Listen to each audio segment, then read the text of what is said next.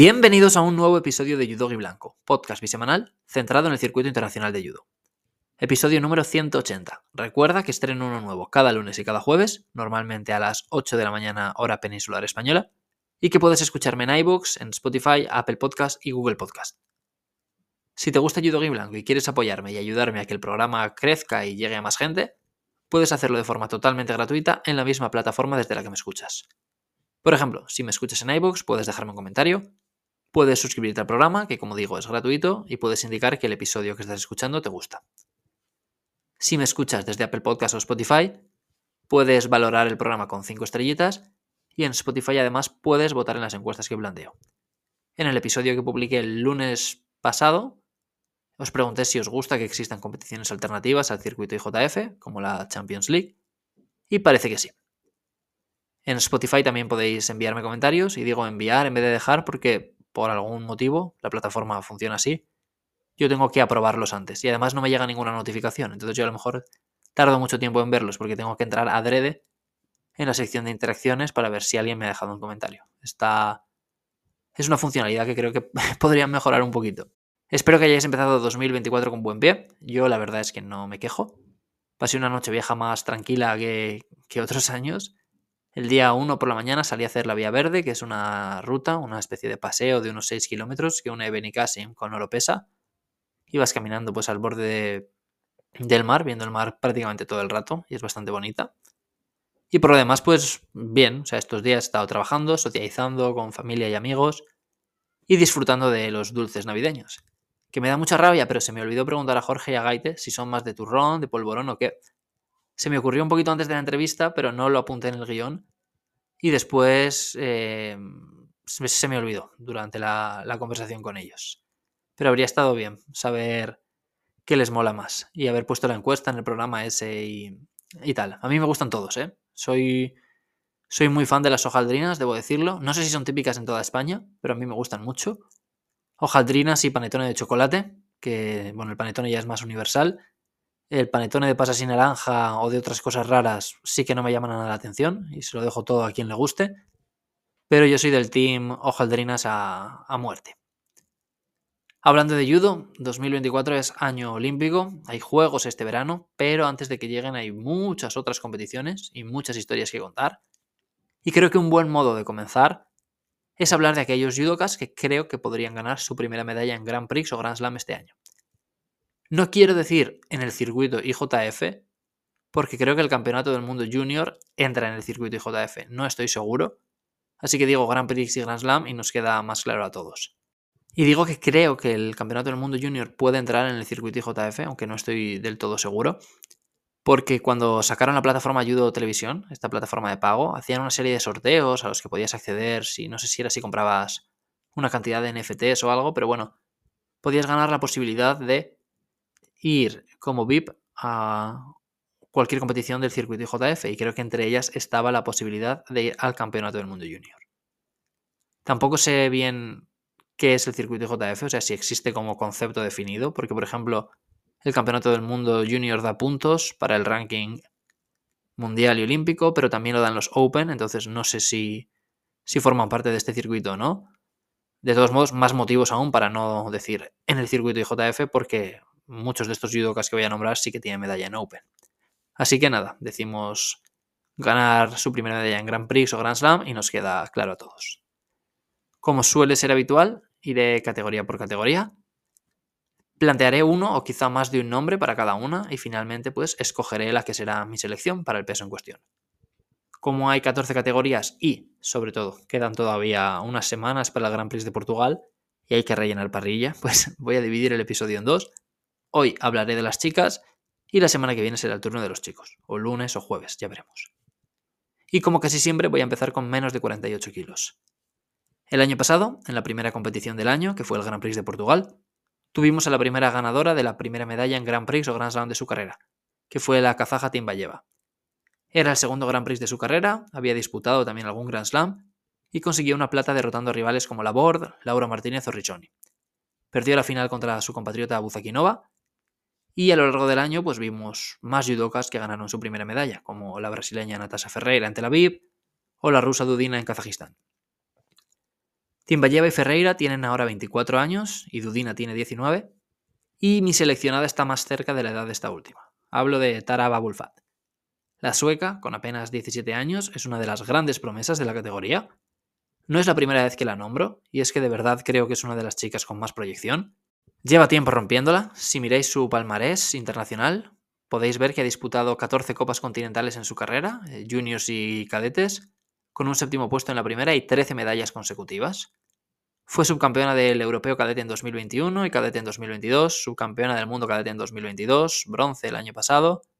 Y ya con los mayores, pues el año pasado disputó su primer Mundial y su primer Europeo Senior, con un séptimo puesto en este último, en el Europeo Senior. Y ha estado en dos Grand Slam, consiguiendo un quinto puesto en el segundo, que fue Tokio. Ese día derrotó a Francesca Miliani, derrotó a Giliezova y solo perdió contra las dos japonesas, que eran Tsunoda y Miyaki. Esta última, Miyaki, es su gran verdugo no solo la dejó sin medalla en el Grand Slam de Tokio, sino que también la derrotó en la final del Campeonato del Mundo Cadete de 2022 y la eliminó del Campeonato del Mundo Junior de 2023. Así que se puede estar forjando ahí una rivalidad chula de cara a, próximos años. Vemos que, por ejemplo, en menos de 90, Murao y Becauri también empezaron a pegarse como juniors. Y es bonito ver que ahora pues, han trasladado ese, ese duelo a la absoluta élite de la categoría. Volviendo a Babulfat, su primera compe del año será el Grand Slam de París, que es uno de los más prestigiosos. Y puede que esa primera pues, gran medalla tenga que esperar un poquito más. Pero tampoco me parecería un sorpresón verla en el podio, ¿eh? Eh, de verdad, porque yo tengo muchas expectativas puestas en ella. Creo que aquí la incluí como posible sorpresa el día que debutaba en Grand Slam, que si no recuerdo mal fue Bakú. Y dije que no creía que fuera a acabar peleando por la medalla ese día, pero que me apetecía destacar su nombre en la previa. Y es verdad que al final de ese día no se metió en la lucha por las medallas, pero tampoco tardó mucho más en hacerlo, porque como os digo, en, Tokio fue quinta. Menos de 52 kilos. Si os he dicho que en 48 hubo una judoka que ganó la primera medalla en Grand Prix o Grand Slam de su carrera en Portugal, pues en 52 hubo dos que subieron por primera vez al podio en una compe de esta magnitud en ese mismo escenario, el Grand Prix de Portugal.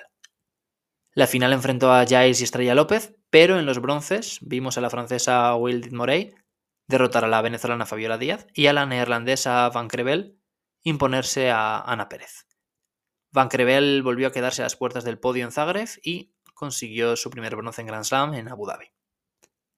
A lo largo del año hubo otras judokas que estrenaron su palmarés, como la coreana Mio Hu, bronce en Zagreb, derrotando precisamente a Van Crevel, y hablando ya de, 2024, para esta categoría me vienen dos nombres a la cabeza.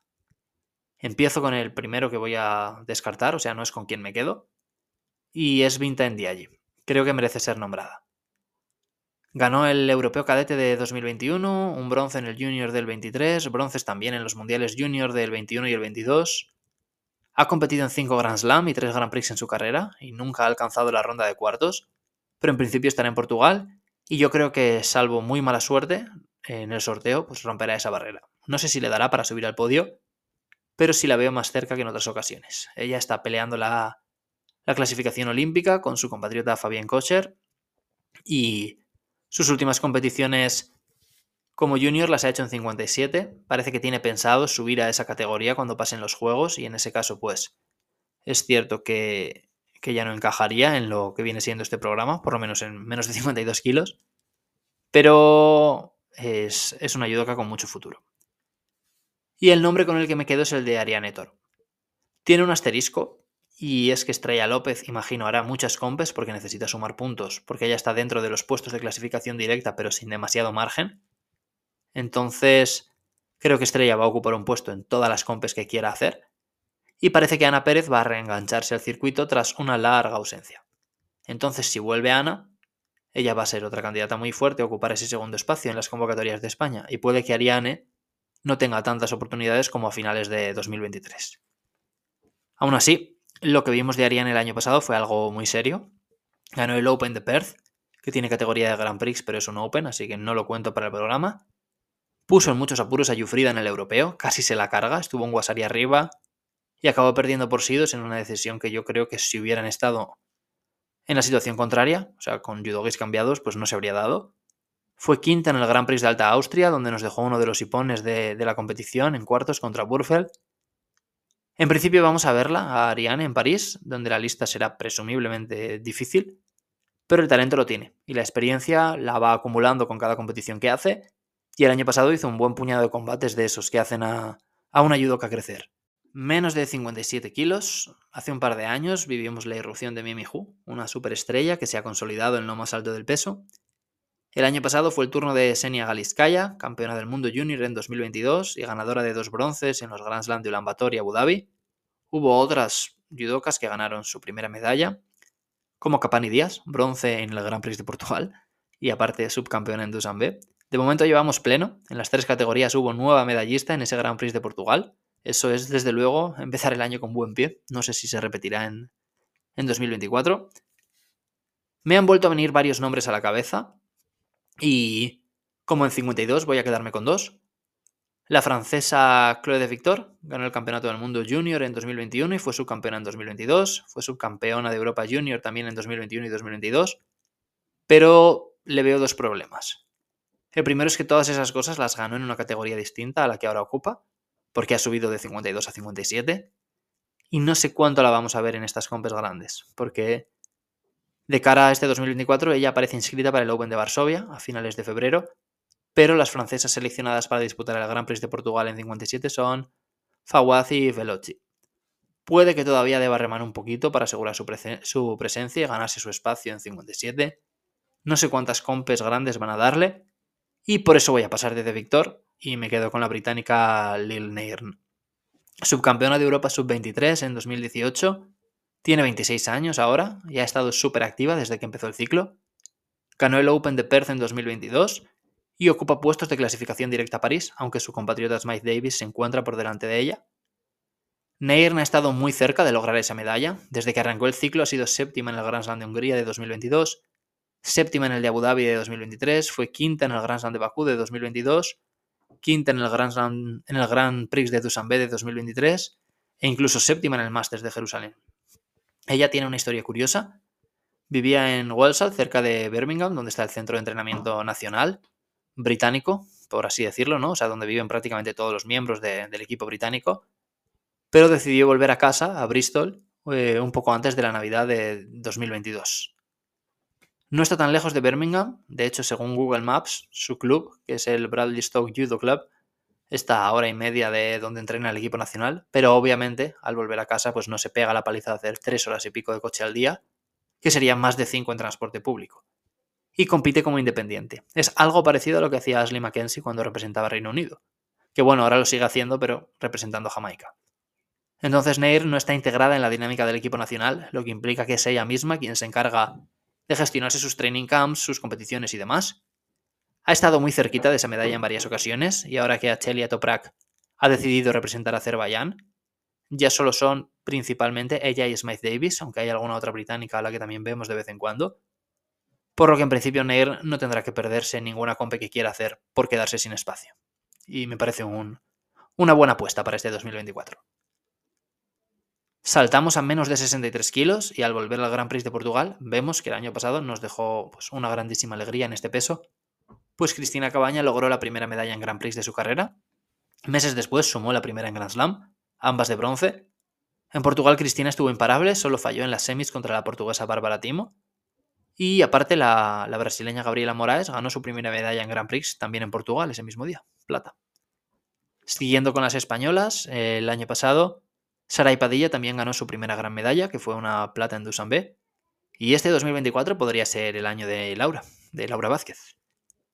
El año pasado ganó un oro y una plata en Opens y su palmarés en categorías inferiores es muy destacado, subcampeona del mundo junior en 2021, campeona de Europa junior en el 22, campeona de Europa sub-23 el año pasado y varias medallas más. Pese a su edad, solo 21 años, ya la hemos visto en creo que son dos Grand Prix y siete Grand Slam, y estará en París dentro de unas semanas. Sin embargo, tengo un pequeño problema con ella, que es el mismo que tengo con Ariane, que es que no sé cuánto podrá competir. Porque Sarai y Cristina están por ahí también. Cristina acabó el corte olímpico por delante, así que ella habrá tenido prioridad para diseñar el calendario. E imagino que luego irá Sarai, por cercanía en el ranking y sobre todo por esa medalla en Tayikistán hace medio año. Entonces no sé si Laura dispondrá de muchas oportunidades. Aunque, y esto no se me había ocurrido antes al hablar de Ariane, Es cierto que después de los Juegos es probable que muchos de los olímpicos se tomen un descanso y no participen en el resto de competiciones del año. O sea, no solo los españoles, sino también los top de otros países. Y eso podría facilitar las cosas a algunos atletas que en estos momentos están pues más relegados a un segundo o tercer plano. Entonces, dejando a Laura a un lado, me gustaría poner sobre la mesa el nombre de Keren Primo. La israelí lo partía hasta hace nada. La vimos proclamarse campeona del Europeo Cadete Junior y campeona también del Festival de la Juventud Olímpica Europea. Fue subcampeona del mundo junior en 2021. Perdió la final contra otra judoka que nombraba hace un ratito, eh, Galiskaya.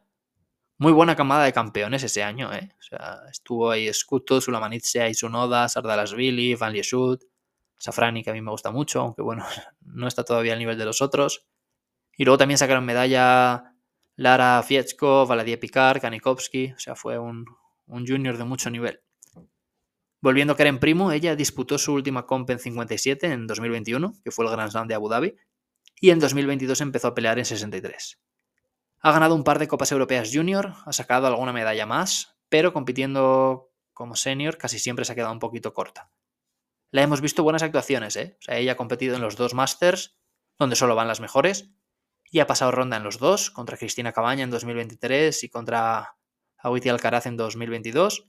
En 2022 también ganó a Bolt en el Campeonato del Mundo Senior, un par de meses después de que Bolt se proclamara campeona de Asia y estuvo a punto de subir al podio del Grand Slam de Ulaanbaatar en la primera compe de este ciclo olímpico. Perdió en cuartos con la húngara Varga y perdió el bronce con Badurova, pero estuvo ahí. Y si este año le siguen dando compes, yo creo que es otro nombre a tener en cuenta. Subimos a menos de 70 kilos y de nuevo en Portugal hubo quien ganó su primera medalla, la sueca Aida Eriksson, que es la judoka favorita de una página de memes de Instagram que me encanta, llamada Ipon Memes.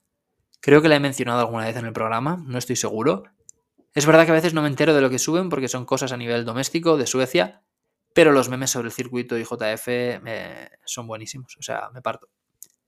Ericsson ganó un bronce ese día y una plata más adelante en el Grand Slam de Abu Dhabi de 2023.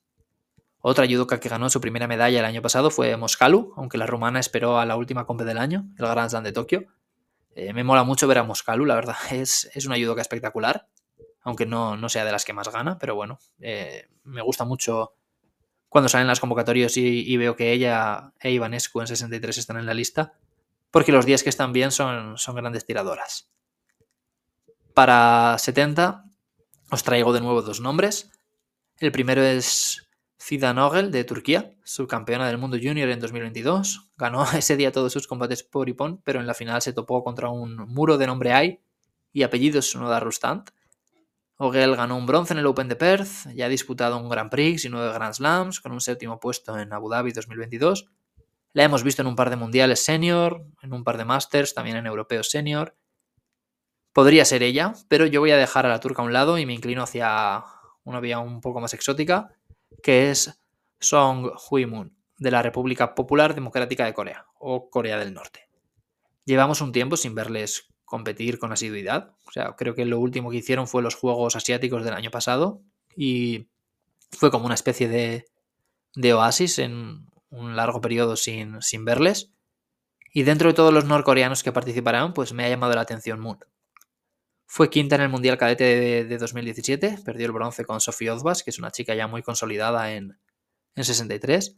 Fue subcampeona de Asia Cadete en 2019 y plata en los Juegos de Asia del año pasado. O sea, creo que es una de las atletas norcoreanas de las que estar pendientes, aunque en realidad creo que vamos a estar pendientes de todos porque llevan tiempo sin, sin salir y como llevamos tiempo sin verles, pues inevitablemente vamos a estar pendientes de ver qué, qué ofrecen. Y quería aprovechar su nombre y su presencia para pues, hablar también de eso, de que van a volver los, los norcoreanos. Menos de 78 kilos, volvemos a encontrar a otra judoka que ganó su primera medalla en Grand Prix o Grand Slam en Portugal. No tenía ni idea de que había tantas ¿eh? al empezar el guion. Pero estoy mirando peso a peso y me estoy partiendo al ver que hay en, casi todos, o bueno, todos hasta ahora.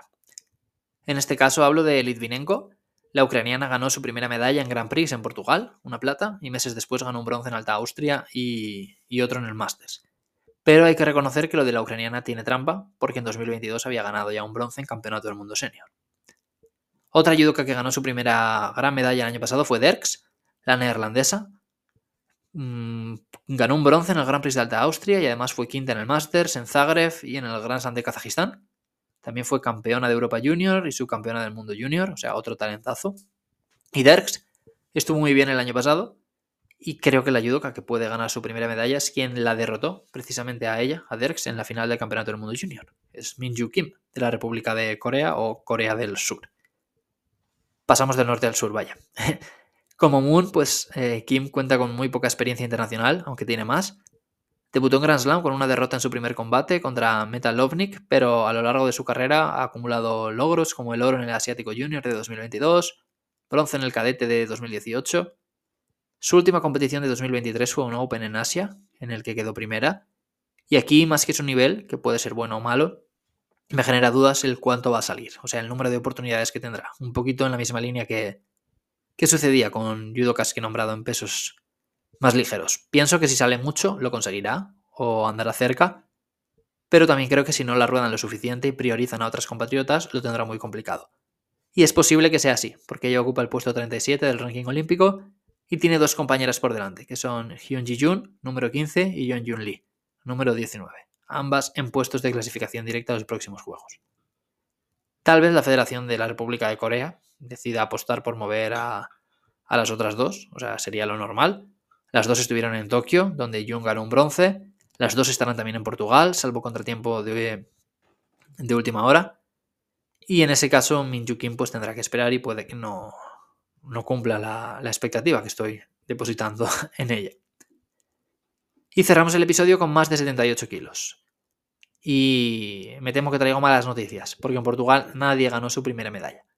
Kim Nunes Zavich Stevenson ya eran medallistas del circuito aunque, si queremos hacer trampa, le podemos poner un asterisco a Stevenson porque ganó su primera medalla en más de 78 kilos.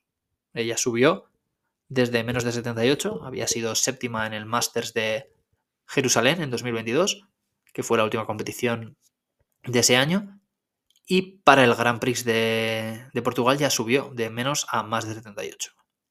Me ha costado encontrar nuevas medallistas, no las hubo en Portugal, no las hubo en París, ni en Tel Aviv, ni en Tashkent, ni en Tiflis, ni en Antalya, la primera llegó en Alta Austria, las primeras, mejor dicho, porque fueron el bronce de la brasileña Giovanna Santos y el oro de la japonesa Takahashi, campeona del mundo junior en 2019. Pero a partir de ese momento fueron, llegaron, o sea, fueron llegando varias. Unas semanas después, en Tayikistán fue el turno de Vladimirova y Buizkarne, en Kazajistán lo hizo Ramazanova y, por citar pues, más ejemplos, en Tokio, que fue el último Grand Slam, lo lograron la japonesa Mao Arai que viene pisando muy fuerte, es campeona del mundo junior en 2022 y 2023, y la coreana es Ediol Park, a quien por cierto veremos en Portugal. Esta es una categoría que me cuesta un poquito más, pero allá vamos. Un nombre interesante es Hien Yoli, todavía es muy joven, es verdad. Ganó el Open de Perth en 2022, el año pasado ganó el Mundial y el Asiático Cadetes y fue tercera del Campeonato del Mundo Junior. Debutó en Grand Slam y en Masters con un quinto puesto en Ulan Bator y dependerá un poco de las opciones que tenga, que a su vez dependen de lo que se mueva el equipo de Corea y del rendimiento de sus compañeras, porque Hayun Kim es la número 3 en el ranking olímpico. Y hace nada os he contado que Park fue medallista en Tokio. Tenemos a la India Tuli Kaman, que podría ser otra alternativa. Fue quinta en Dusanbe y aparece en las listas del Grand Prix de Portugal y el Grand Slam de París, pero tampoco acaba de convencerme. Así que me voy a quedar con Erika Simonetti. La italiana cerró el 23 con un oro en el Europeo Sub-23 y estuvo cerquita, cerquita de conseguir su primera medalla en Grand Prix o Grand Slam, porque fue quinta en Portugal y también en Abu Dhabi. Y aunque Asia Tafano está por delante de ella en estos momentos, yo creo que Simonetti va a seguir disponiendo de oportunidades a lo largo de la temporada. Y recordad que para esto de encontrar nuevas caras va a ser muy importante lo que os he comentado, que es esa segunda mitad del año. Porque todas las competiciones que queden fuera del ciclo olímpico de París, eh, bueno, es bastante probable que muchos de los top descansen, y ahí se abre un escenario interesante, donde caras menos habituales en esos bloques finales pueden mejorar sus resultados, e incluso podemos ver debutar atletas que ahora mismo tienen menos oportunidades. Y hasta aquí el programa de hoy.